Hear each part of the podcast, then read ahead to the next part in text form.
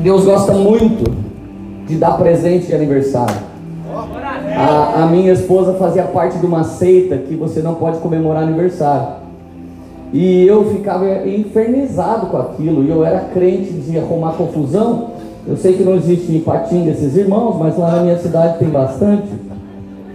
Eu era um cara de confronto, eu era azedo. Então chegava o dia do aniversário dela, eu fazia festa para ela, surpresa, e ela ficava doida da vida porque ela não podia comemorar aniversário. E a base era que a cabeça de João Batista foi dada de presente de aniversário e por isso não pode comemorar aniversário. Eu fiquei com tanta raiva que eu fiquei pesquisando as escrituras até achar um dia que Deus foi no aniversário, que Deus deu um presente de aniversário, que Deus fez alguma coisa. E eu achei, irmão, aleluia, Jesus é bom, tem tudo na Bíblia, amém?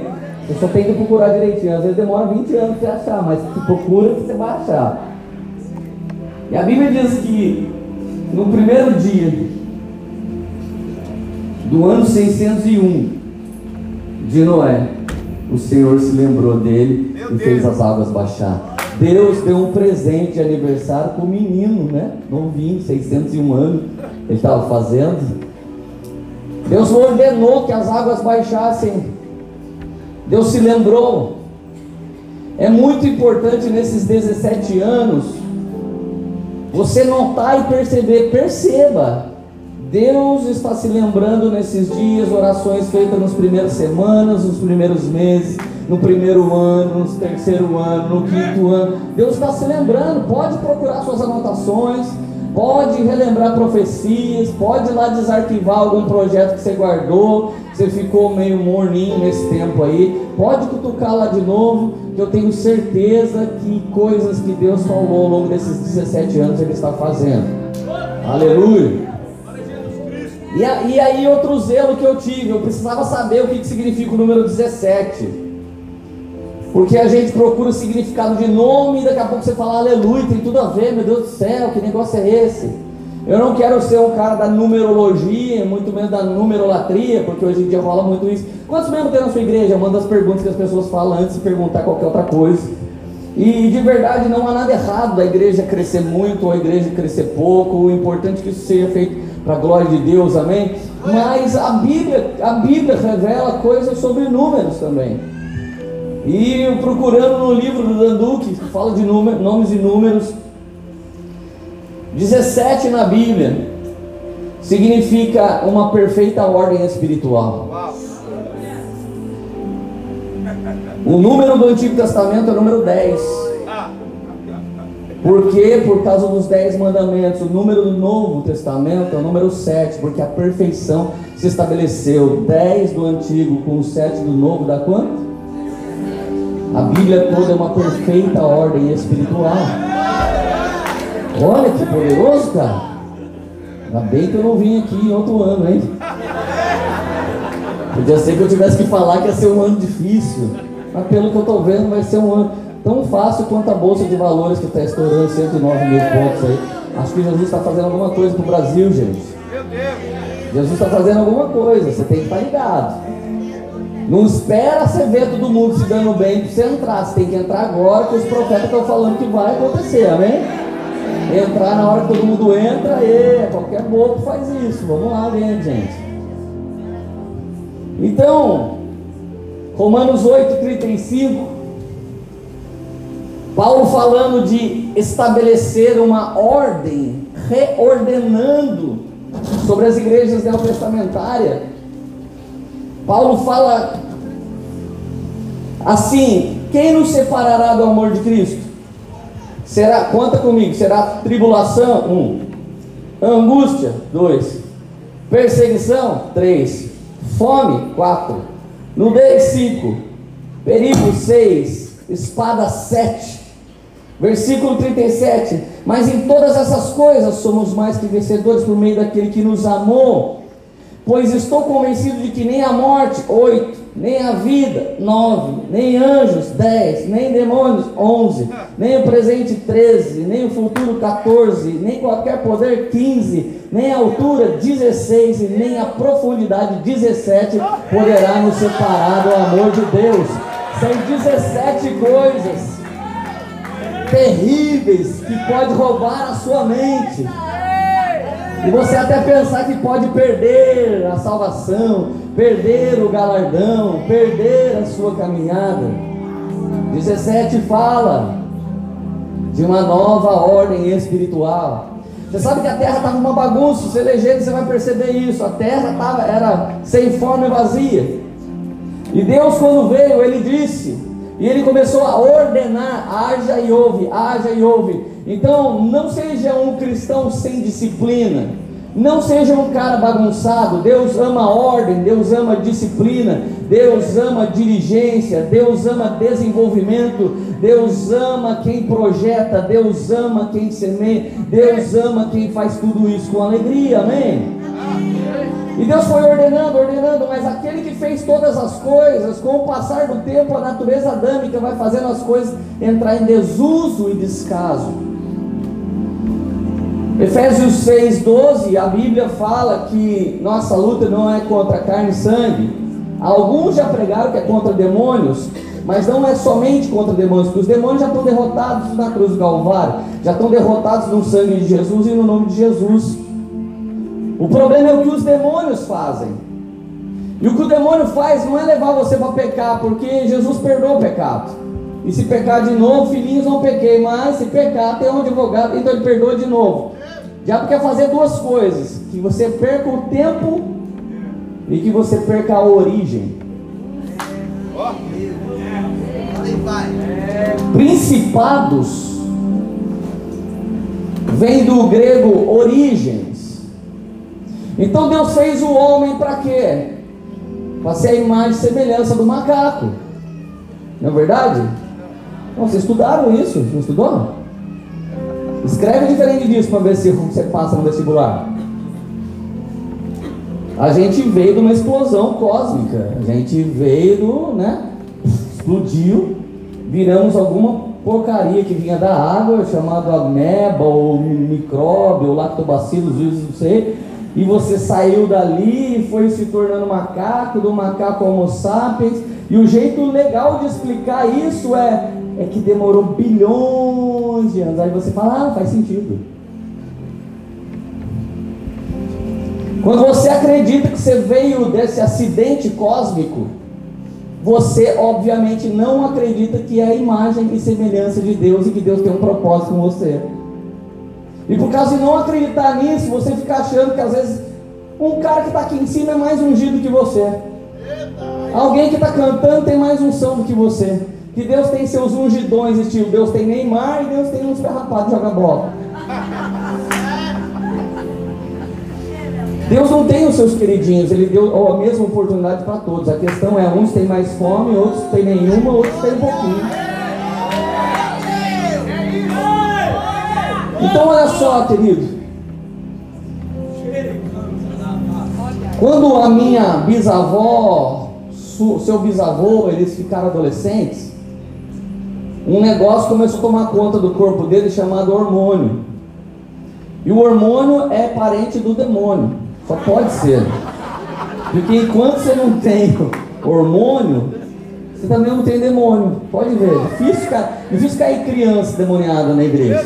Mas da adolescência para cima é um negócio que sangue de Jesus, não é verdade? Então essa heresia é minha. O hormônio é parente do demônio. Então, quando a sua avó ela, ela entrou na adolescência, ela ficou com vontade de fazer negócio com, com meninos. A bisavó também, a princesa Isabel também, todo mundo ficou. E a prova está na Bíblia. Adão, Deus olhou para Adão e falou assim: Não é bom que o homem viva só. Vou fazer para ele alguém que vai ser aquela que vai desafiá-lo, que vai ajudá-lo, aquela que vai governar junto dele. Ele dorme, quando ele acorda com a dorzinha de uma espinha do lado, ele abre o olho. O que, que ele vê? Ele olha e fala: Meu Deus do céu, aleluia. Essa é carne da minha carne, ossos dos meus ossos. Daquele momento para cá, todo mundo que tem hormônio quer o que tem que querer. Deus tirou Eva de Adão, Adão já queria entrar em Eva instantaneamente. E às vezes nós temos problema porque nós temos vergonha de falar disso. Mas os irmãos que menos falam são os que mais têm filho, né?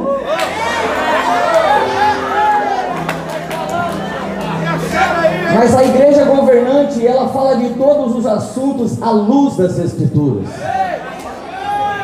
Se nós não fomos governantes, não demos as primeiras menções de princípios, fundamentos e vivência para os nossos filhos, o Google vai dar. E se você escrever sexo no Google e clicar, você já sabe o que, que vai dar, né? Então, quando a primeira menção não é santa, quando a primeira menção não é de Cristo, quando a primeira menção não é de governo, a origem é mudada. Principados querem alterar. Você está aqui, cara. Às vezes eu olho em algum lugar e vejo alguém que eu conheço, que legal.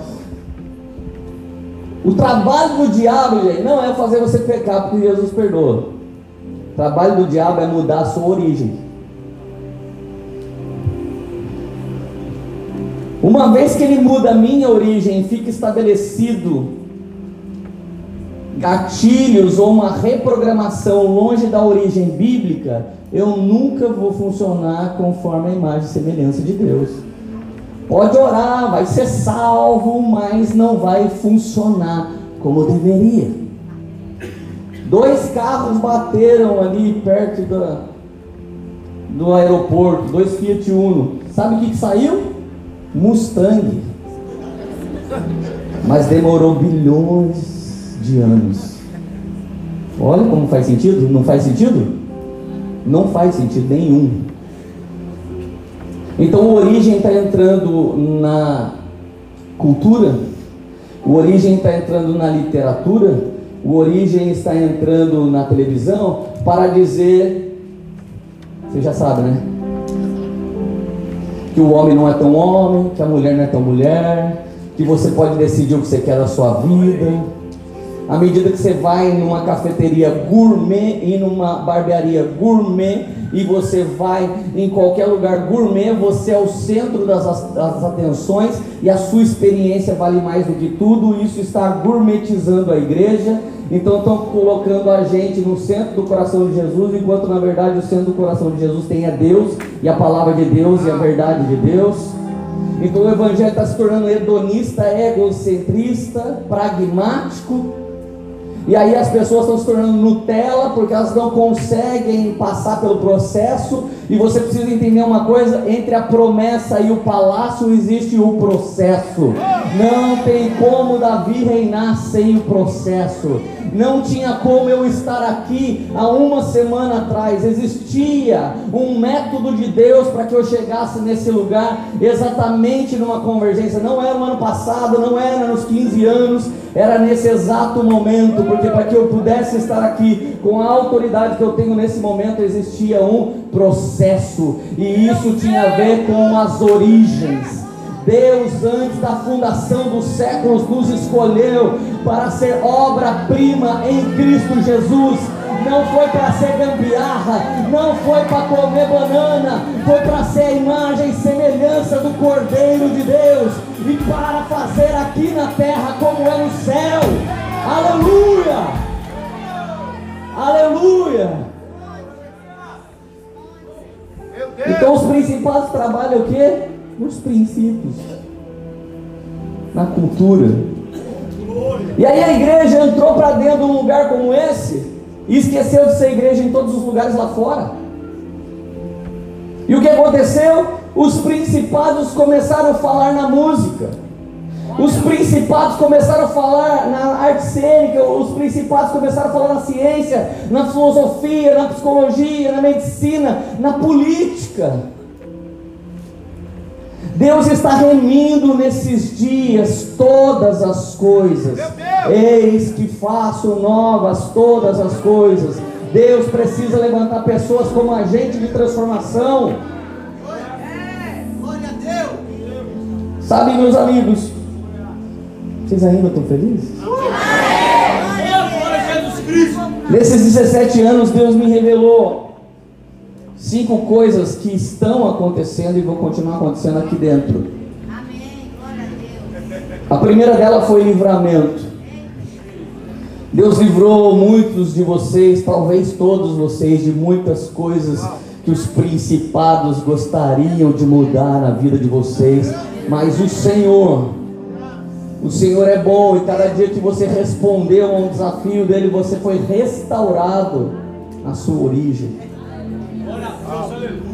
Nesses 17 anos veio muita provação, e provação não é ruim, gente. Provação é a oportunidade de você ser comprovado. Um lutador de UFC não tem medo do octógono. É ali que ele prova se ele é campeão ou não. Então, irmão, ou você está batendo no diabo ou você está apanhando dele, não tem figas. Não tem pix, diabo, pix, não, você não mexe comigo. Um dia um cara me chamou lá e falou assim: tira o GC da minha casa, nosso grupo de crescimento. Falei, por quê? Ah, tá vindo retaliação. Falei, cala a boca, rapaz, tá vindo retaliação na vida desde o dia que você nasceu. O único jeito de parar isso é botar o diabo para correr. Bota o diabo para fora daqui. Então não tem campo neutro, irmão. Não tem chama o pastor. Você é sacerdote real, nação santa, geração eleita, povo exclusivo de Deus, chamado para fazer coisas grandes em Cristo. Então vamos para cima, velho. Fala pro seu vizinho, vamos para cima. Para alguns vai vir aprovações. Para alguns vem reprovação. Mas também Deus vai trazer muita recompensa para vocês. Às vezes a gente faz uma grande confusão. Na graça não se merece nada, é tudo de graça. Mas o reino existe a cultura da recompensa da honra. Num lugar não há nada que se possa fazer para receber, e no outro tudo é necessário ser feito para que se possa receber. Então nunca, nunca confunda as duas coisas. Eu estou aqui hoje pela misericórdia de Deus. É tipo uma unção dos agalos. Vocês vão ter que me engolir. Era eu que ia pregar hoje. Quando Jesus faz, é assim, isso é aquela graça. Agora, na moral, para que você fala, meu Deus, isso foi muito poderoso, isso tem a ver com aquilo que eu carrego no reino de Deus. A oportunidade é dada pela graça, mas persistir é dado por recompensa. Você pode entrar num lugar, mas permanecer nesse lugar tem a ver com responder direitinho, tem a ver com a cultura. Então Isaías 43, 18, a partir dos 17 anos, essa nuvem, essa nuvem de Deus, ela vem sobre essa casa. Isaías 43, 18, esqueçam o que se foi, não vivam no passado, veja, eu estou fazendo uma coisa nova. Nós temos mania, presta atenção, gente, nós temos mania de falar para esquecer o passado ruim e idolatramos o passado bom. Até hoje tem gente esperando Deus fazer de novo o que já fez em Minas Gerais. Eu não acho que Deus vai fazer de novo. Porque Deus nunca teve forma ou forma. Um dia era fogo, um dia era nuvem, um dia era brisa, um dia eram os profetas, depois eles eram menores, aí eles eram maiores, vieram os patriarcas, vieram os apóstolos, vieram os tradicionais, vieram as comunidades, agora vem os movimentos, vem um monte de jovens, você nunca sabe como é que Deus vai vir. E a prova disso é que eles andavam com Jesus, eles andavam com Jesus, eles sabiam como era Jesus, mas a caminho de Emaús começou um mover profético diferente. O, o coração deles queimava, mas eles não reconheciam. Eles não sabiam quem era, mas o coração queimava, era gostosinho, era um negocinho, ui, cheio, mas eles, eles iam andando, e ao partir do pão, e ao partir da doutrina, e sentar diante do pão vivo de Deus para Deus falar com você, os nossos olhos se abrem e você fala: Meu Deus, Deus está fazendo uma coisa nova. Então aqui diz: Veja, eu estou fazendo uma coisa nova, ela já está surgindo, vocês não a reconhecem. Até no deserto eu vou abrir caminho e riachos no ermo. Uma época da vida nós passamos pelo deserto, mas nessa época até o deserto vai ter riacho. Esse mover é tão poderoso que o corvo come carniça a vida inteira, mas na vez de Elias ele come filé mignon. Deus vai mudar lugares por causa de uma pessoa que é a tua emergência. Deus vai mudar lugares. Deus vai mudar cidades. Que autoridade eu tenho para falar isso? Eu sou de Tremembé, irmão. Todo mundo que não presta vai preso e vai para minha cidade, Tremembé. Minha cidade é a cidade da grávida de Taubaté. Só que de Taubaté Deus está mandando fogo para a nação inteira. É de lá que Deus enviou aquilo, enviou morada, envia, é, é de lá que Deus está fazendo. Então não importa não, não importa aonde geograficamente é Ipatinga, o que importa é onde espiritualmente essa cidade está sendo levada por aqueles que caminham para a origem, que caminham para Gênesis. Então nós não temos uma ideologia de gênero, nós temos uma ideologia de Gênesis. Nós queremos a origem do Senhor sendo estabelecida na vida de cada um de nós. Feliz. Nova tradução linguagem de hoje, o mesmo texto, verso 18. Mas agora o Senhor, Deus diz ao seu povo: não fique lembrando o que aconteceu no passado, não continue pensando nas coisas que eu fiz há muito tempo. Gente, alguns de nós transformam a bênção de Deus em ídolo.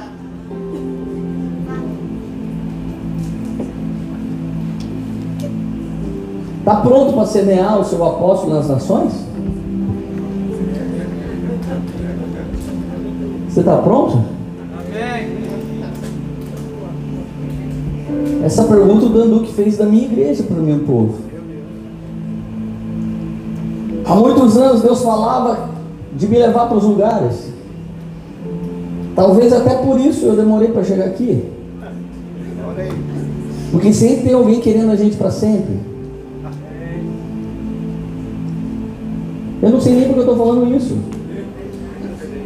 Eu adoro ser jumento de balão. Se eu soubesse, eu não tinha coragem de falar. A Bíblia é mensagem: esqueça o que aconteceu, não fique lembrando velhas histórias, fiquem atentos, não se distraiam. Vou fazer uma coisa diferente e ela já está para acontecer. Vocês estão percebendo?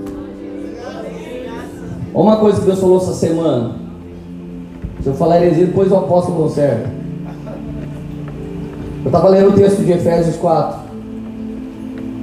E o Senhor disse: Ele deu uns para apóstolos, outros para mestres, outros para profetas, outros para evangelistas e outros para pastores, com a finalidade de preparar os santos para a obra, para que eles não sejam mais levados de um lado para o outro como criança. Não era para a igreja ser dirigida por um pastor. Não era para a igreja ser dirigida por um evangelista. Não é. Está na Bíblia. Não é para a igreja ser dirigida por um mestre. A igreja é para ser dirigida, no mínimo, por um apóstolo e um profeta. Porque o fundamento vem deles.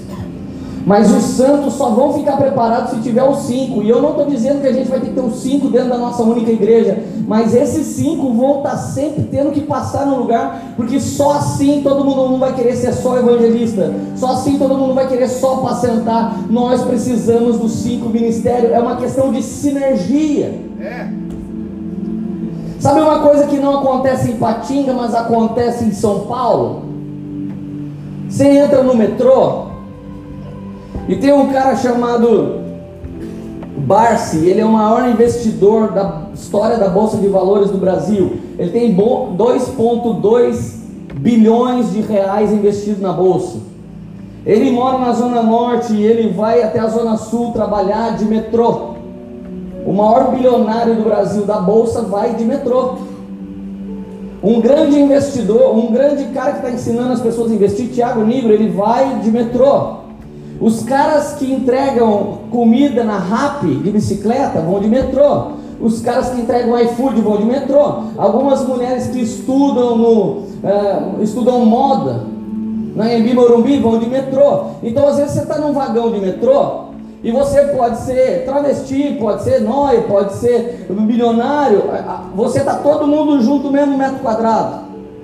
Você tem a oportunidade de olhar no celular de alguém e o cara está vendo uma videoaula de alguma coisa e você pergunta, mano, o que, que é isso que você está vendo? O cara, cara, estou vendo uma videoaula, um treinamento. Existe uma troca dentro do metrô. Naquele mesmo ambiente existe milionário, existe bandido e eles estão trocando informações. Você olha a roupa de alguém e você é inspirado.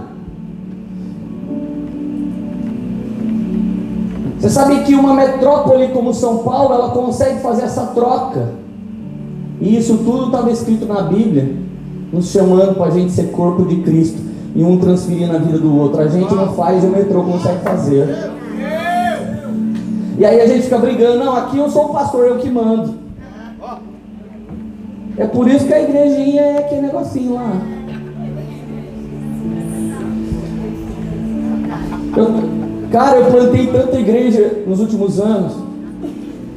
Trabalhei em plantar o Jesuscope. Trabalhei em plantar Por Amor, One. Trabalhei em plantar a igreja para todos, igreja do povo, Poema. Eu não estou nem aí que nome vai ser. Se eu sou um apóstolo, meu trabalho é derramar na vida dos caras.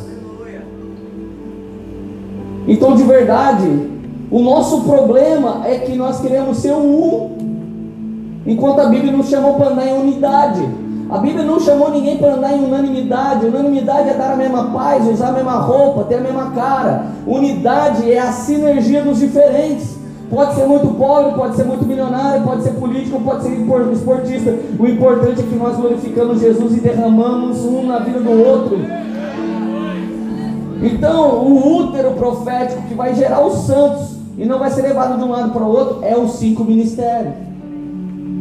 Mas daí um prega só a graça, e todo mundo vai para lá. O outro prega só o reino, todo mundo vai para lá. O outro, outro só quer o movimento da rua, todo mundo vai para lá. E de verdade as crianças ficam andando de um lado para outro e nunca se torna nada. A origem nunca é estabelecida. Nós precisamos de meninos, precisamos de mensagem rasa, precisamos de mensagem profunda, precisamos de ensino exegético, nós precisamos de palavras de profecia, palavra de conhecimento, palavra de revelação, precisamos de cura, nós precisamos de aconselhamento aconselhamento, nós precisamos amar a vida do próximo, nós precisamos virar igreja, está na hora da gente virar igreja do jeito que a Bíblia diz que a igreja tem que ser, é o único jeito. O que fez a poema crescer, Valdir, foi uma coisa que Deus colocou dentro de mim. Eu nunca gostei muito de levar os caras parecidos comigo. Eu queria sempre levar os caras que eram esquisito para mim. E toda vez que eu levei alguém que sabia o que eu não sabia, entendia o que eu não entendia, tinha o que eu não tinha, eu era esticado, eu ia para um lugar mais longe. Agora essa sinergia acontece no vagão, mas muitas vezes não acontece dentro das nossas igrejas. É. Quem está fora da visão, estica a visão, não causa divisão quando tem uma palavra de autoridade sobre a vida dele. Cara, Olha o que a Bíblia diz que Jesus viria fazer na terra. Presta atenção. Ninguém que está aqui, nenhuma pessoa que está aqui é plateia. Ninguém que está aqui é espectador. Não há nenhuma pessoa que está aqui. Você não precisa de uma palavra profética assim. Deus tem uma grande obra na sua vida. Não precisa, senão fica parecendo espiritismo. Ó, você tem que desenvolver sua mediunidade. No espiritismo as pessoas sempre falam assim: você tem que desenvolver a sua mediunidade. E na igreja evangélica, Deus tem uma grande obra na sua vida. É o mesmo jargão.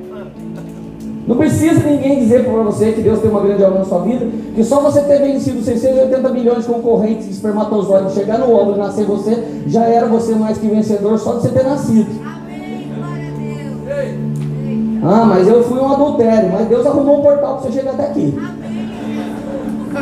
Dá glória a Deus, irmão, e faz diferente. Eu vim de Tremembé e aí é isso aí que Deus tem para nós, aleluia. Para de ficar chorando, cara. Ah, isso aqui aconteceu comigo. Ah, você nem acredita que aconteceu comigo, velho. Se eu ficasse falando aqui, você ia vir orar para mim, para Jesus curar meu interior, de tão zoado que já foi. O Espírito do Soberano, Deus, está sobre mim. Porque Ele me ungiu para pregar boas notícias aos pobres. Olha, Jesus pediu o livro, sentou na sinagoga, na cidade dele, abriu o livro e leu esses três primeiros versículos. Quando ele acabou de ler, ele disse para todo mundo: Hoje se cumpriu essa palavra. Imagina você nasce em Patinga, todo mundo sabe que chegava atrasado na escola, todo mundo sabe que você fazia uns negocinhos que não, não parecia muito ser o filho de Deus. Todo mundo sabe que o nome de sua mãe é Maria, todo mundo sabe que o nome do seu padrasto é José, ou seu pai é José. José está na história até 12 anos, lá quando vai repreender que você ficou para trás de Jerusalém, e aí de repente ninguém mais sabe de José, vai saber se ele morreu, se ele teve infarto, se ele arrumou outra mulher, se ele foi embora. Eu não estou falando que aconteceu nada disso, eu estou dizendo que poderia todo mundo pensar várias coisas desse tipo. Ainda mais naquele tempo. Eu sei que hoje os crentes não pensam bobeira, mas naquela época eles pensavam. Quando Jesus começa a ler, ele diz assim: Olha aqui, gente. Hoje se cumpriu essa palavra. Estou aqui. A Bíblia diz que todos se maravilhavam com suas palavras. Assim que ele disse isso, todos queriam matá-lo. Levaram ele lá para a beira do rio, queria jogar ele lá embaixo. Aí deu aquele jeito de sumir. Olha o que Jesus veio fazer. Ele leu: O Espírito do Senhor está sobre mim e ele me ungiu. Para quê? Para levar boas notícias aos pobres. Por que, que a gente ainda tem pobre no nosso meio?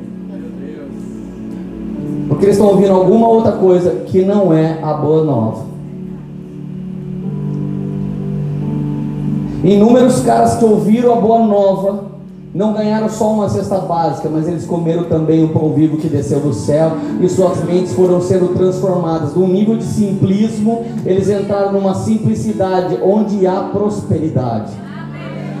Você não pode ser vitimista, você não pode ser regado nisso. Você não pode esperar pela aposentadoria que o governo vai te dar. Você tem saúde, oportunidade, o espírito de revelação pode te dar sabedoria e você vai começar a ser um gestor, investidor, dono do seu business.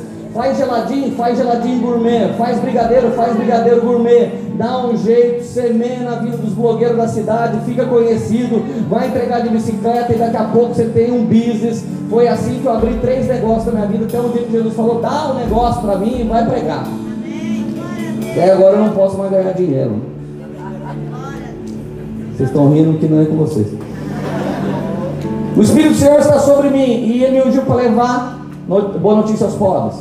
Enviou-me para, para cuidar do cristão de coração quebrantado, anunciar liberdade aos cativos libertação das trevas dos prisioneiros, para proclamar o ano da bondade do Senhor, o ano da vingança do nosso Deus, para consolar os que andam tristes, para dar a todos os que choram em Sião uma bela coroa em vez de cinza, óleo de alegria ao invés de pranto, um manto de louvor em vez de espírito deprimido.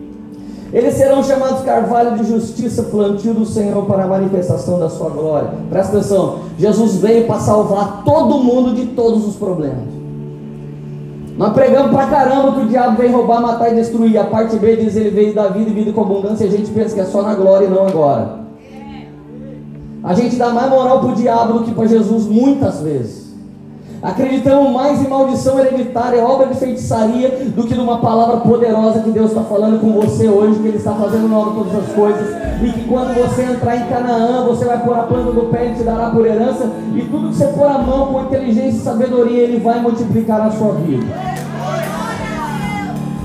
Ficamos confinados dentro da igreja quando mandaram a gente sair da roda dos escarnecedores.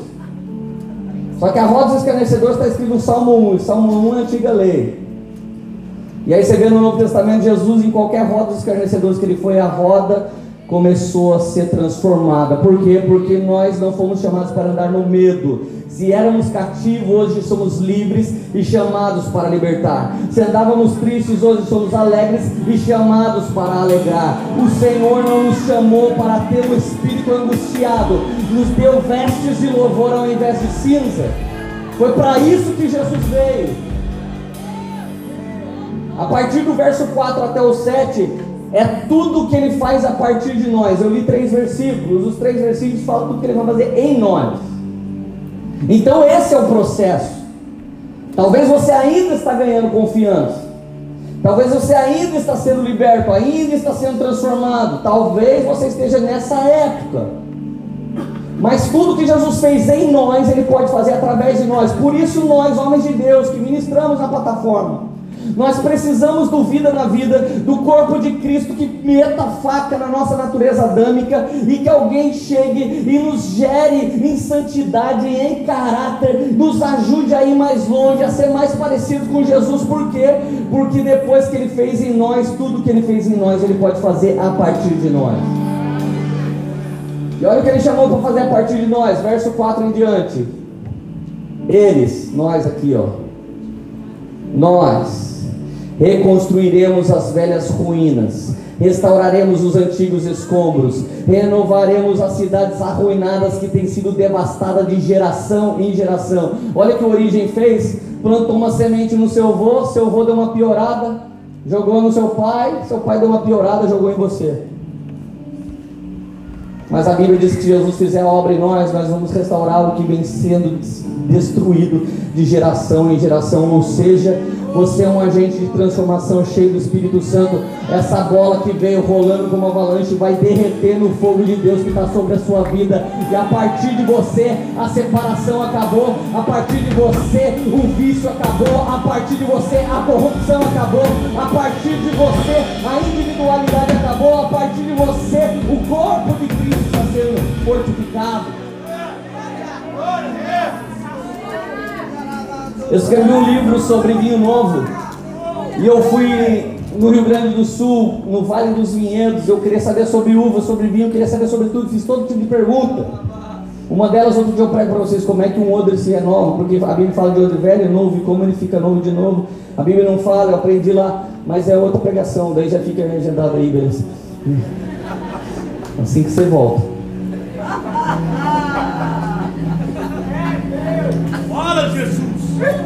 O cara estava explicando que o solo brasileiro ele é tão variado de um metro quadrado para outro que quando eles plantam uma uva chamada talvez lá Cabernet Sauvignon, um hectare é tão grande que de um metro quadrado para o outro tem sais minerais diferentes na terra, a topografia é diferente. Talvez lá daquele lado do hectare cai mais água, orvalho do que desse. Então a uva começa a variar, e quanto maior o hectare e mais a topografia acidentada for, maior a variação da mesma uva. E quando a variação é gigante, presta atenção nisso. Os grandes enólogos tomam aquele vinho, eles nem tomam, eles põem na boca e gostam, e aí eles falam: esse vinho tem alta complexidade. Quanto maior a variação no ambiente, temperatura do solo, maior a complexidade. A igreja brasileira nunca foi unida do jeito que ela é hoje. Isso tem aumentado a complexidade do corpo de Cristo. Isso tem aumentado a eficiência do corpo de Cristo. Alguns anos atrás você não viu o Luciano Subirá e o Hernandes Dias Lopes pregando na mesma conferência que está o caso diante do trono e não sei mais quem. Naquela época o pentecostal dava o pentecostal tradicional, da tradicional, não é o pentecostal, não é o pentecostal. Agora a igreja está se tornando integral. Agora a igreja está entendendo muito mais. Porque a gente está começando a entender o que é ser corpo. Se vocês que estão aqui entender, você depende da pessoa que está na sua direita, da sua igreja, você vai aumentar essa complexidade do corpo de Cristo, você vai aumentar a eficiência do corpo de Cristo, muitos dons serão derramados, muitos alcances, muitos novos alcances a igreja vai ter, porque um caminho leva a Deus que é Jesus, mas muitos caminhos pode levar até Jesus que é a igreja. Glória a Deus! Glória a Jesus Cristo! O mundo está entendendo que a unidade é poderosa. Chegou a hora de você entender. Chegou a hora de você entender isso. Verso 5: Gente de fora vai pastorear o rebanho de vocês, estrangeiros trabalharão em seus campos e vinhas, mas vocês serão chamados sacerdote do Senhor. Essa parte do texto diz: aqui não está apontando para o pastoreio espiritual, está, está apontando para o trabalho braçal. Essa parte está dizendo que alguns de vocês vai deixar de vender hora e vai começar a vender ideia. Alguns de vocês vai deixar de ser funcionário e vai se tornar o dono. A palavra aqui está dizendo que você vai se tornar tão eficiente que você vai ter muito tempo para ser, sabe o que? sacerdote do Senhor, ministro de Deus. Vocês se alimentarão das riquezas das nações e do que era o orgulho delas. Vocês se orgulharão. Escuta isso, eu voltei, eu voltei da, eu estava uma temporada fora e eu voltei, quando eu voltei, a minha esposa estava grávida, eu tenho um bebê, tem 45 dias, eu tenho uma filha casada, e eu não queria mais ter um filho. Minha filha nasceu no auge que eu vivia na droga, na doideira. E hoje ela ser uma menina formada, ela é psicóloga, pastora, ela é casada com um dos caras mais incríveis que eu já ganhei para Jesus.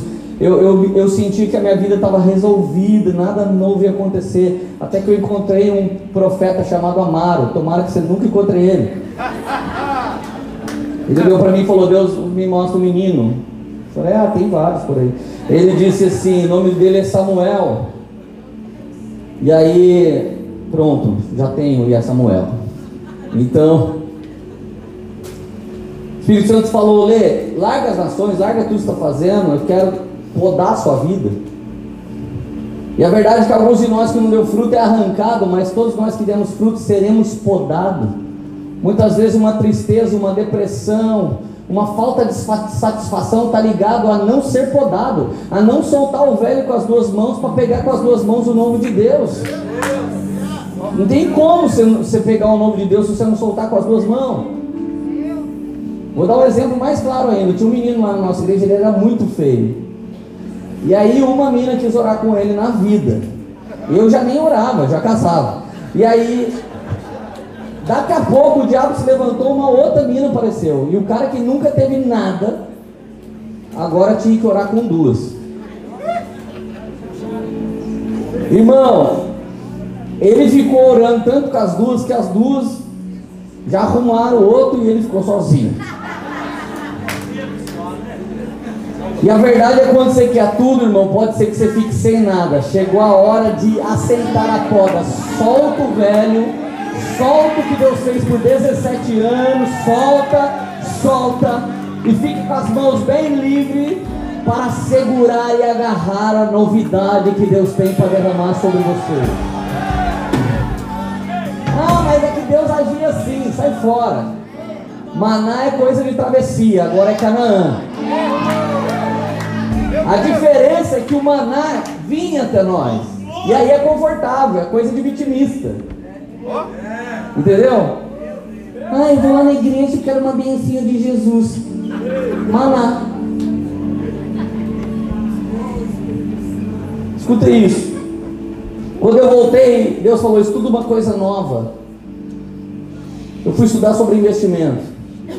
Existe oito, tem oito meses que eu tenho investido. Minha carteira tem uma média de 5% ao mês. Eu, eu tive que dar uma entrevista para o Globo.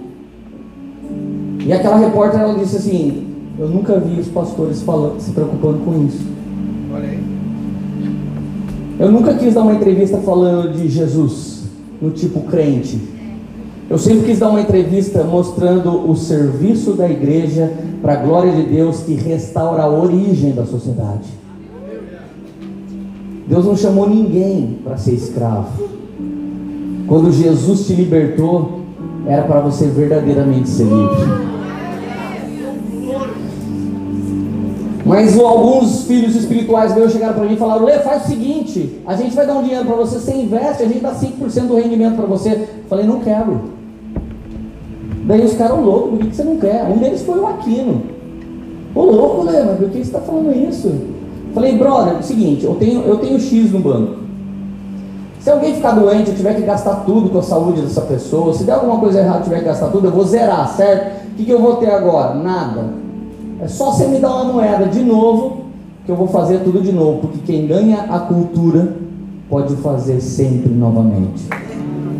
Meu Deus! Eis o problema do crente.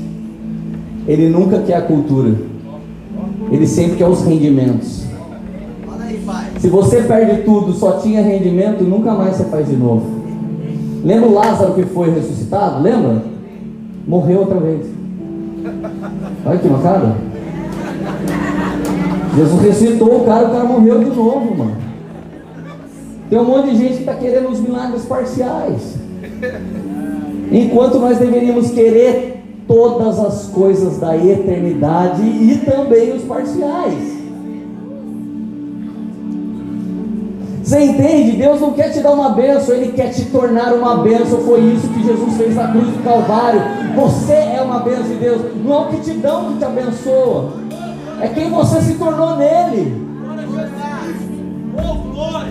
Aleluia. Você está feliz ainda? Vocês se alimentarão das riquezas das nações.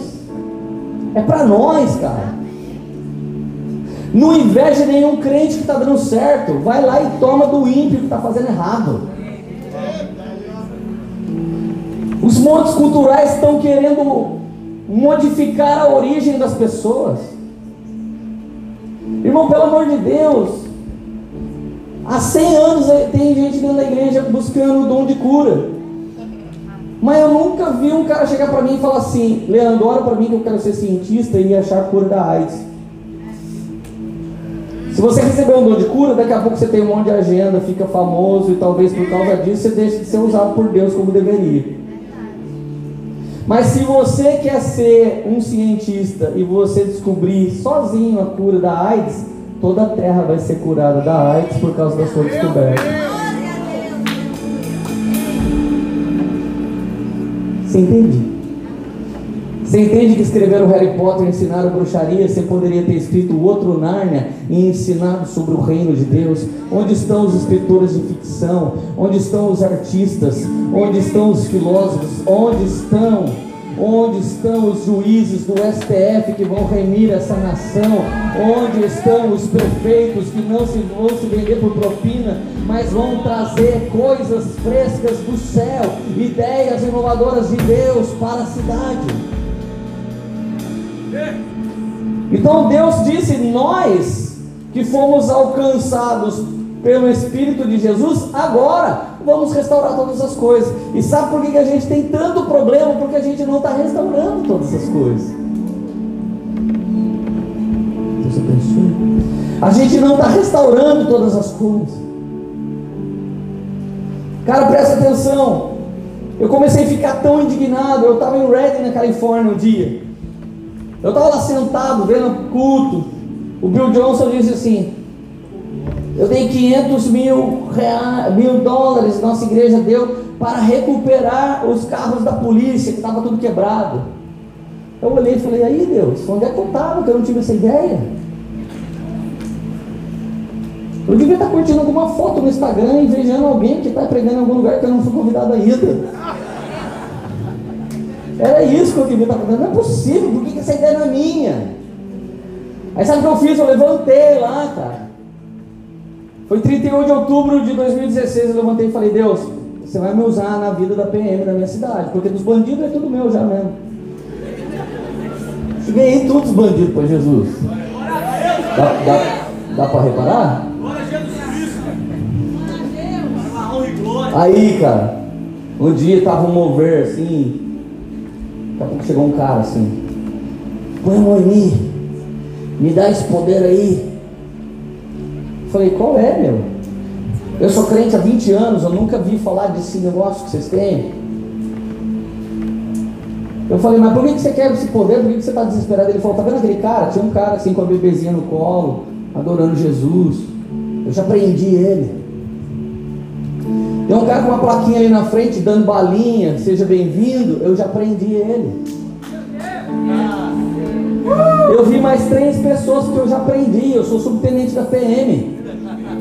Leandro, presta atenção, eu já puxei sua ficha, vi que você é ficha limpa, olha que benção, aleluia. Já vi que você é ficha limpa, minha filha começou a congregar aqui. Minha filha entrava em casa, trancava a porta, ficava enfiada no celular. Agora minha filha entra em casa com mais um monte de meninos, nós vamos estudar a palavra de Deus, faz um tal de GC. Aí eu venho ver que igreja é essa, vejo um monte de bandido transformado. Pelo amor de Deus, cara, dá esse Espírito Santo para mim. A hora que eu botei a mão na cabeça dele, ele recebeu o Espírito Santo. A hora que ele caiu, a pis... ele caiu, a camisa ergueu a pistola enfiada. Eu falei, mano, é polícia mesmo. Saí para tomar um café com ele, Valdir. Falei assim, mano meu sonho é ajudar a PM, eu queria ter um dinheiro. Ele falou assim: a PM do Brasil não precisa de dinheiro. A PM do Brasil precisa de Jesus. Olha o que ele me disse: defendemos as famílias, mas sempre a culpa é nossa. A munição que nós gastamos, nós temos que pagar. Se batemos uma viatura, nós temos que pagar. A gente defende as pessoas, depois a gente vai preso. Oferecem mais para a gente virar a força do mal do que para a gente continuar na força do bem. Temos problema com os nossos filhos, problema de casamento, problema de depressão.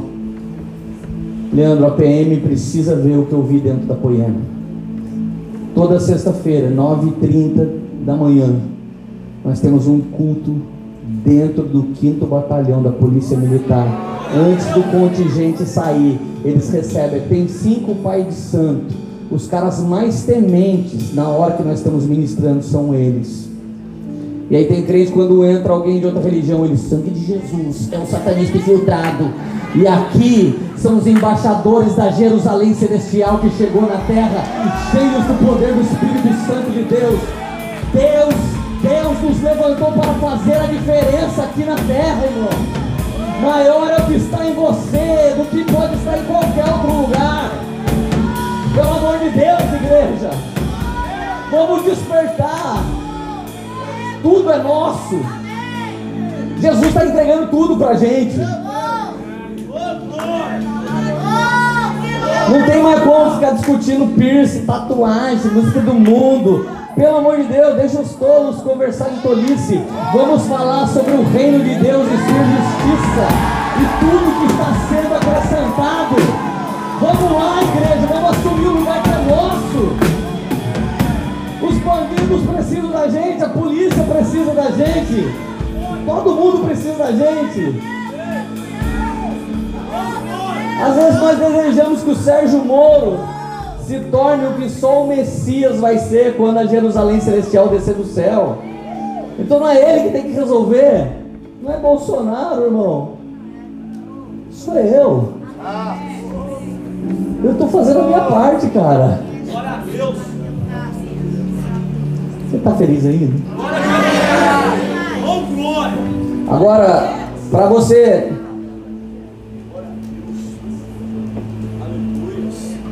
para você discernir o tempo que Deus está dando. O tempo é esse que eu acabei de pregar. Esse é o calendário escatológico. Eu sei que o que eu estou falando, inúmeras outras pessoas já passaram aqui e falaram, é, nós estamos fazendo a mesma coisa. Só que cada época tem um mover, cada época tem uma função e cada época tem uma atuação de principados. Então, quando Deus falou em Êxodo, não fará para ti imagem escultura, nada do que está no céu, nada do que está na terra, nada que está debaixo na água. Então, esse principado foi se tornando tão inteligente e astuto que hoje você não pode detectar o ídolo do momento. O ídolo do momento não pode ser detectado. Por quê? Porque a mesma restauração que a igreja está fazendo no momento é nesse lugar que o ídolo sempre está. Você não é tentado longe do seu dom. Satanás era o mais alto de toda a criação. Tudo que ele sonhou foi em ser como um Altíssimo. Você não é tentado fora do seu dom. Não é tentado fora do seu talento. Não é tentado fora da sua aptidão. Você é tentado muito próximo da sua origem. O atalho está bem do lado da via principal. Ele é muito semelhante. Então, olha só. Nos últimos 20 anos, Deus restaurou a prosperidade. O que, fizeram? Torceram a prosperidade e alguns se aproveitaram da igreja. Mas Deus restaurou a prosperidade. Não podemos falar mal do, do, da, desse evangelho que restaurou a prosperidade. Os excessos queriam colocar a perder a verdade que Deus estava restaurando. Nos anos 90, Deus restaurou o mover pleno no Brasil. E quando Deus restaurou o mover pleno, alguém pegou e começou a ganhar dinheiro com isso. Sempre vai ter alguém adulterando a verdade que Deus está fazendo. Nesse exato momento, Deus está restaurando o campo da inteligência. Ele está restaurando. Só que daí a galera começa a, a mergulhar nisso como se fosse a teologia toda em si. Então o homem começa a se tornar o centro de tudo. E quando ele se torna o centro de tudo, está aí o ídolo escondido. Sabe por que, que o mundo está tão difícil, está tão triste, está tão mal? Segundo Timóteo 3,1. Saiba que nos últimos dias haverá dias difíceis. São esses ou não? São esses, cara. Porque as pessoas só amarão a si mesmas. Quando o ídolo está aqui dentro, você não consegue ver onde é que ele está. Então, se eu pregar e o porquê da minha pregação sou eu mesmo, eu sou um apóstolo cheio de um ídolo dentro. Quando eu sou marido, e eu quero que tudo que a minha mulher faça tenha a ver só comigo, eu sou um pragmático. E o ídolo habita em mim. E eu ainda dou carteirada, eu sou o governante do lar, é o que diz a Bíblia. E aí o Senhor, quando amaldiçoou o homem na queda, ele disse: Você dominará a mulher, nasceu o machismo. A mulher, em vez de confiar no Senhor, foi lá e inventou uma porcaria tanto ruim quanto essa: o feminismo. E as duas coisas só geram guerras. E as duas tiraram os dois da origem. O homem deveria ser a imagem e a mulher deveria ser a semelhança. A palavra hebraica que Deus deu para a mulher adjutora aparece 18 vezes no Antigo Testamento. Duas falava da mulher e 16 de Deus. A mulher, se você analisar como a mulher funciona em seu encargo, ela é muito semelhante ao Espírito Santo. Se você analisar como é que o homem funciona em seu encargo, ele é muito semelhante a Cristo. É por isso que a maior parte das pessoas que está aqui dentro é mulher. As mulheres são, são mais sensíveis. A lei Maria da Penha é para defender porque elas sentem mais na pele do que o homem. As mulheres têm o poder jornalístico de entrar no lugar e ver tudo. Você viu que tinha aquela cortina? Você viu aqueles lustres? Acabei de ver o lustre agora. Porque eu, eu pensei nas mulheres, falei, tem que ver algum detalhe que eu não vi. O lustre, eu não tinha visto. As mulheres vê tudo. Quando ela entra no carro, fica falando no ouvido do marido. Ela usa todo aquele jornalismo, toda aquela pesquisa para ver se ele consegue governar com um pouco mais de informação, porque ele mesmo não vê nada. O homem não achava, gente, nem a mulher para ele casar. A Bíblia diz: Deus fez ela e levou para Adão. Por isso que tem um monte de homem solteiro aqui, que você não consegue achar uma mulher para casar. E, e não fica bravo, mano, não fica bravo comigo. Porque os últimos anos têm tornado os homens mais femininos e as mulheres mais masculinas. Nós temos caras de 40 anos que são adolescentes na igreja. Nós temos meninas de 20 anos que são chefe de um monte de cara. Então, as meninas que chegam na igreja com um sapato com uma bolsa, a hora que o menino olha na bolsa e fala, mano, não vai dar para chamar ela para sair. A bolsa dela vale três meses do meu salário.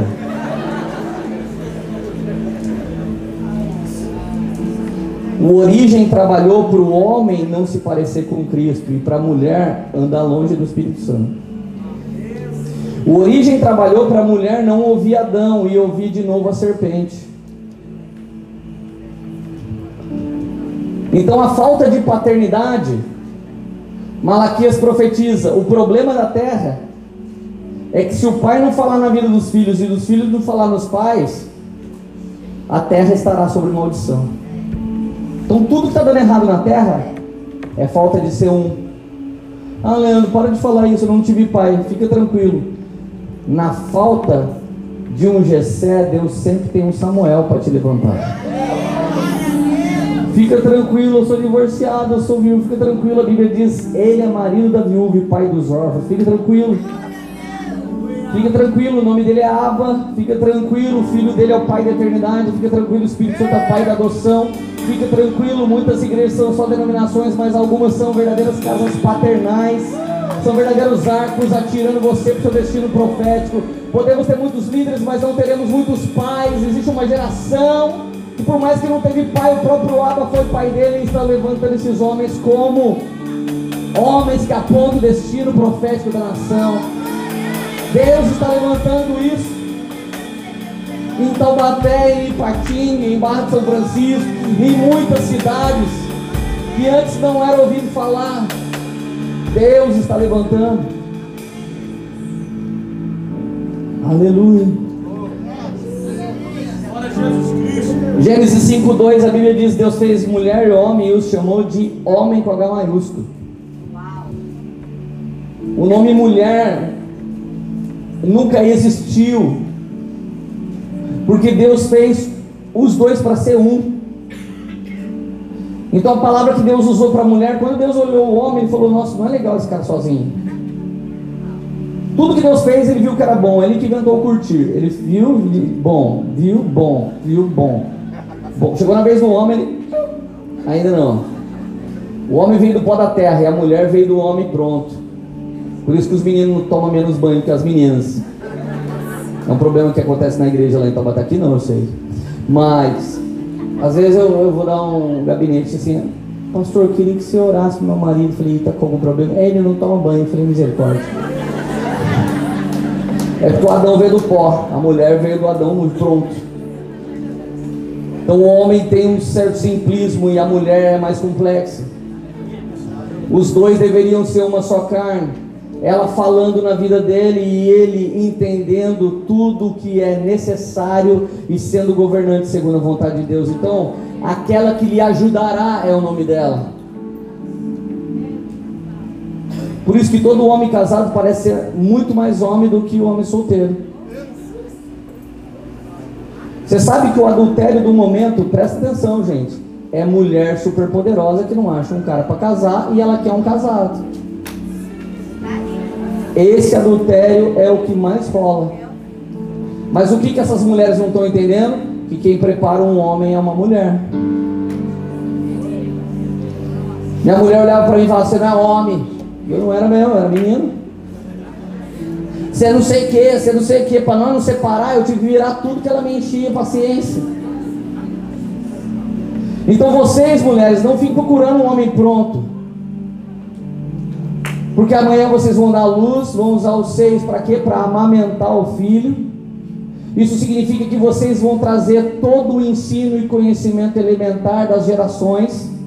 Se os homens estão com problema, deve ser o feminismo de suas mães. Aí tem mulher que não se dá bem com o marido, sabe o que ela faz? Ela deposita no filho toda a segurança, por isso que ela não deixa ele casar. Daí a maior rivalidade vem à tona: sogra com nora. Porque as duas estão competindo o mesmo negocinho. O mesmo bichinho virtual. Vamos casar e morar lá na casa da minha mãe, do Patrick.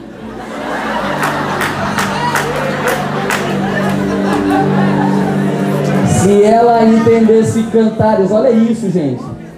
Cantares 8:8, a Bíblia diz: Quem vai cuidar da nossa irmãzinha que ainda não tem seio? Quando ela for pedida em casamento? O que você acha que a Bíblia está falando?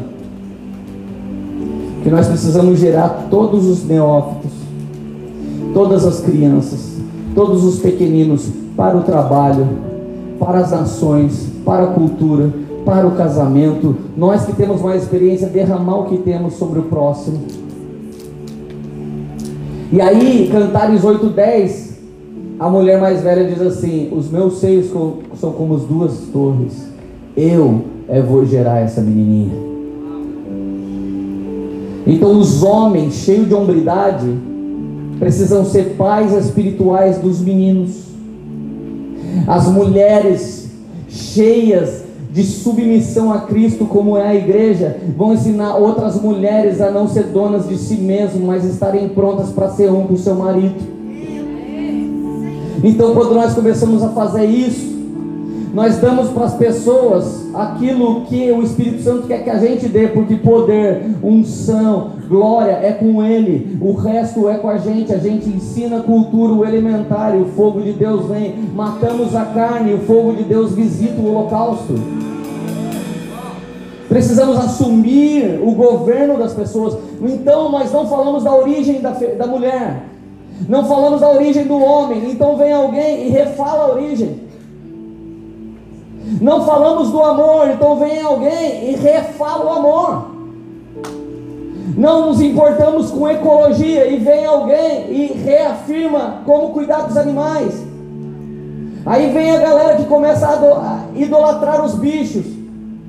Não são vegetarianos por saúde, são porque idolatram bichos e tornam a criatura na estatura do Criador. Tudo isso tira a gente da origem e leva a gente para o anticristianismo. Mas por quê? Porque a igreja não consegue nem deixar de jogar o papel pela janela quando está passando a rua de carro. Se Deus confiou a terra para a gente, a gente devia falar sobre ecologia. Não os ecochatos você entende, gente? Eu estou só dando uma pincelada nas muitas milhares e centenas de milhares de coisas que Deus quer que a gente assuma na sociedade. Pensa você nesses últimos 17 anos, você queimava por uma parada que ninguém entende. O que você está esperando para fazer? Você queimava por um negócio para fazer uma coisa não sei aonde que ninguém entende. Vai fazer. O Espírito Santo já plantou essa semente dentro de você, vai fazer. Agora olha o que aconteceu. O primeiro Adão era ser vivente e o segundo Adão é espírito vivificante. Adão e Eva caem, eles erram, a natureza adâmica vem à tona e todos nós somos corruptos por causa deles. Mas a Bíblia diz que o segundo Adão, quando ele estava quase fechando os olhos para dormir, então ele fecha alguém vem e fura o lado, não precisava mais tirar a costela que Eva já estava viva, a igreja já estava viva. Então quando fura o lado, sai água e sangue, ali ele está lavando do pecado e purificando com água. Ali a igreja está santificada para governar. Então Gênesis 1 e 2 conta a história de um casal que deveria governar a terra. Apocalipse 21 e 22 fala do casal que vai governar a terra. E à medida que nós nos aproximamos desse dia, é à medida que ele está vindo, duas pessoas têm autoridade para chamar ele para vir. O Espírito e a noiva dizem: Vem. O Espírito e a noiva somente eles podem chamar Jesus para mim. Então vamos ganhando autoridade não de uma mulher qualquer, vamos ganhando uma autoridade não de uma mulher sem seio, mas de uma mulher com seios fartos, que significa mulher de autoridade, homem de autoridade, o casal, homem com H maiúsculo, os governantes da terra, a imagem e semelhança que está aqui na terra para fazer a vontade de Deus. Então a questão não é a sua vontade, é a vontade dele. Não é onde você sonhou em pregar, é onde ele quer te levar. Então se você vê Jesus indo para a favela, na favela estará toda a provisão de Deus para sua vida.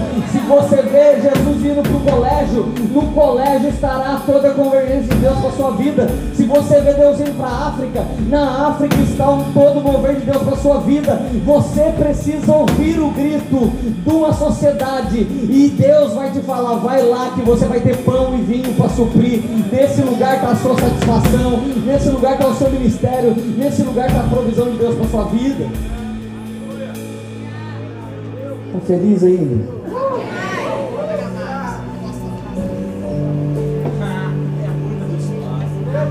Levíticos 26, 10. Essa aqui é para romper agora. Tanto ouvido se não quiser romper. Vocês ainda estarão colhendo da colheita passada, armazenada em anos anteriores, quando terão que se livrar dela toda, para dar espaço para uma nova colheita de Deus. Queima as carroças. E quer que eu te diga uma coisa? Para entrar nessa estação você não paga nada. O mover de Deus está revelando. Você paga para fazer que nem Jonas. Quem paga o ticket é quem quer fugir. Então você nunca paga o preço para fazer o que Deus revelou. Você sempre paga o preço para fazer o que você inventou. Você nunca paga o preço de Isaac, mas paga todo o preço de Ismael. E eu vou, eu vou terminar com esse negócio aqui agora. Aí você fala assim, Lê, você não sabe a minha história. Eu gostei de sua palavra, foi até legalzinho, mas não vai rolar comigo não. Não sabe o que eu estou passando. Eu fui casado. Eu, eu, fui, eu separei seis vezes da mesma mulher. Eu me casei três vezes com a mesma mulher. Eu casei com ela em 1999, 2001, 2007. Eu tive a minha primeira filha no auge da doideira em 1996. Fazia 20 dias que eu tinha feito 17 anos. Deus me deu agora um, um último filho, talvez seja o último, sei lá. Tem 45 dias. Glória a Deus. Eu já tinha outra pessoa, a minha esposa já tinha outra pessoa. Eu já estava na igreja fazendo um remendo daquilo que não dava certo. Porque esse é o conselho de todo frouxo espiritual para você. Todo cara que não acredita no pleno poder de Deus vai apontar um atalho para você. Não acredita nessas pessoas. Se você quer ter uma história poderosa, você vai ter que acreditar no que Jesus fala dentro de você, por mais que seja doido. Então eu estava namorando uma garota, estava orando com uma garota que a igreja falou, ó, sofreu adultério, você é livre. Eu falei, ah, beleza, legal, vamos nessa então. Dia eu estava no semáforo, ficou 25 segundos fechado. Depois eu passei lá para cronometrar, porque não é possível que Deus falou umas 10 horas no meu ouvido em 25 segundos, mas eu voltei lá e contei 25. Deus falou assim, Leandro, essa moça que está dentro do seu carro não é sua. Ela é a mulher do próximo. Então já está tudo errado. O que eu tenho com você não é com essa. Porque você já é casado. Falei, mas ela me traiu. Ele falou assim: se você falar isso para mim, você não acredita que eu ressuscitei Lázaro. Se você falar isso para mim, você não acredita que eu não só restauro o casamento, mas eu também ponho o amor de volta naqueles que não se amam mais. Irmão, eu não queria ouvir isso. Que fique claro para todo mundo que estiver endurecendo o coração agora. Eu falava, Deus, sai do meu carro. Espírito Santo, vai no carro de outra pessoa. Leandro, eu vou restaurar seu casamento. E eu disse por quê? Porque eu, eu preciso pegar o pior casal dessa cidade para melhorar ela. Não tem ninguém pior para eu pegar aqui. Eu, eu tentei matar minha esposa três vezes. Mas ela tentava se matar por 11 anos, então eu ia estar fazendo um favor. Ela tentou me matar uma, algumas vezes. A gente era sangue bom. A gente merecia tremembé. E o Espírito Santo falou para mim: larga essa menina e volta para sua casa. Aí eu demorei umas seis horas para tirar essa moça do carro. Nunca briguei com ela, nunca fizemos nada que machucasse um ao outro. E aí, a hora que ela saiu do carro, eu falei: vamos embora para casa. Quando eu fui embora para casa, o Espírito Santo falou assim: não vai para sua casa, vai na igreja que a sua mulher está tá congregando. Minha mulher nunca foi convertida, ela era muito doida e de repente, quando eu fui embora, ela se converteu e ela ficou dez meses orando todos os dias, orando, jejuando e o caramba. Daí Deus me manda na igreja dela. A igreja dela era aquela dos canelas de fogo, pequena, que todo mundo conhece todo mundo. Aí eu entrei, tava lotado, que nem aqui, eu entrei assim, falei, Deus mandou eu vir, falei, preciso arrumar um lugar para sentar. De repente eu vi um lugar para sentar, quero ver se eles são profeta. Onde que era esse lugar? Do ladinho dela. Aí, aí olha como que Deus cura o coração de um homem ferido emocionalmente por 10 anos. Por 10 anos ela nunca disse que me amava, ela nunca disse que eu era uma, o homem da vida dela, a gente só vivia. Eu fui entrando de boa, quando eu chego do lado dela, assim. Falei, caramba, que, que azar, né? Deu, tomei um susto, tinha uma, tinha uma. Tinha uma bolsa na cadeira, assim.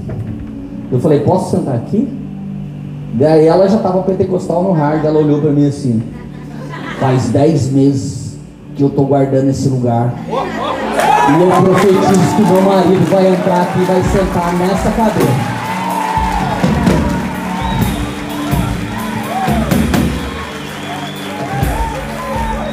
Mano, sentei com medo, Valdir, sentei com medo. Falei, mano, vou cair endemoniado se ela falar também. Sentei assim, pastor, aí, mano, eu era, quem eu era? Eu era o, né, eu era a manchete do Fuxico Gospel. Eu, eu, quem era o cara? O cara da louca que guardava a cadeira. A louca que andava com a aliança e falava, que aliança é essa? Meu marido vai voltar. Aí a hora que eu cheguei, todo mundo que te viu passar na prova e não te ajudou, começa a orar, ele. Aí começa a orar, eu era o avivamento, meu nome era avivamento agora. Porque todo mundo sabia, ah, coitada da chifruta tá guardando a cadeira ali, todo mundo sabe, mas não fala. Aí eu sentei, a galera começou a chorar, a vitória da irmã, né? Tem sabor de faca na caveira. Aí eu sentei, o pastor começa a orar língua. Eu começo a entender português. Leandro, eu te trouxe aqui para eu mostrar a minha graça para essa cidade. Eu te trouxe aqui para fazer coisa que você nunca imaginou. Eu vou restaurar a sua vida. É com essa mulher que está do seu lado. Vou colocar amor de volta no coração dela, dentro do seu. E eu vou pegar todas as pessoas que estão doidas e perdidas e não tem para onde ir nessa cidade. Eu vou levar até você. Nós estamos indo para 3 mil membros. Somos a maior igreja da cidade de Taubaté. 300 ex-usuários de droga foram transformados, foram os 300 primeiros membros da igreja. 20 homossexuais foram transformados. Deus agora está transformando a polícia. Deus agora está transformando a margem da sociedade, os grandes homens da sociedade, porque Ele faz a obra completa. Ele não depende de ninguém, Ele faz todas as coisas, todas as coisas. Não há nada impossível para Ele, nada.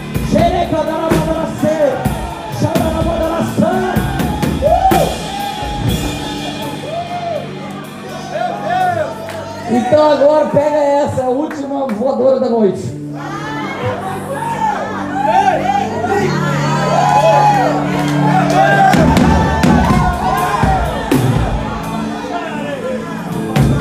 Se você está falando, não, mas não é comigo essa palavra. Vou dar o último tiro de misericórdia. De espingarda curva. Se você sair correndo, vai fazer a curva, vai acertar você. Gênesis 48, 18 diz assim: José disse ao seu pai: Não é assim, pai. O primogênito é esse aqui, põe a mão direita sobre ele. Não é assim, pai. A teologia, os religiosos, não, não é assim. Não é assim, acontece com ele. De vez em quando acontece. É que o signo dele é leão do tempo de Judá. Daqui a pouco alguém vai explicar essas coisas. José pega seus dois filhos o caçula e o primogênito. Para facilitar para o velhinho, ele bota o primogênito à direita e o caçula na esquerda. Essa é a lógica. Sabe o que, que o abençoado do pai dele fez? Fez isso aqui, ó. Pai, não é assim, é assim, ó. Ele disse: Eu sei, meu filho. Esse aqui também se tornará um povo, será grande. Mas o seu irmão mais novo será maior que ele, os seus descendentes se tornarão muitos. Efraim e Manassés eram o nome dos dois. Manassés é o primogênito. Efraim é o mais novo.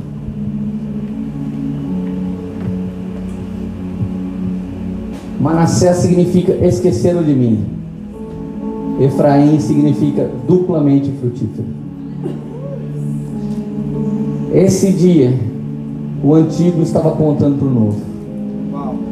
O pai pega a mão da destra, passa na cara do filho da destra e põe a mão na cabeça do filho da esquerda.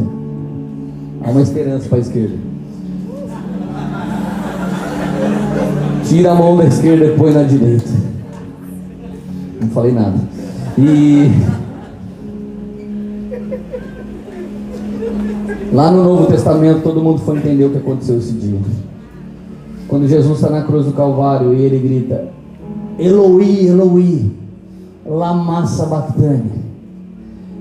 Deus meu, Deus meu, por que esqueceste de mim?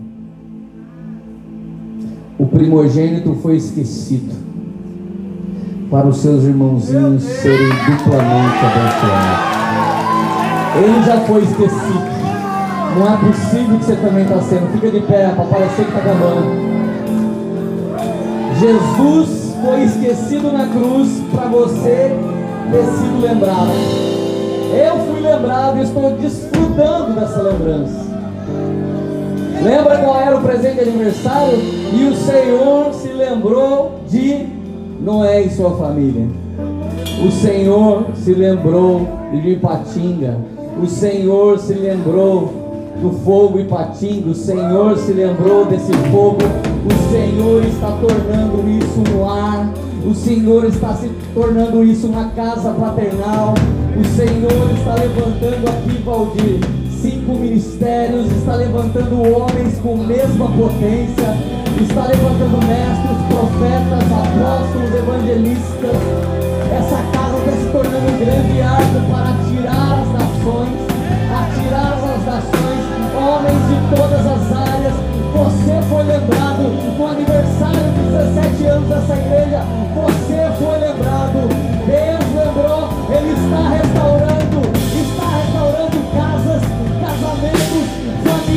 pessoas, lares, prosperidade,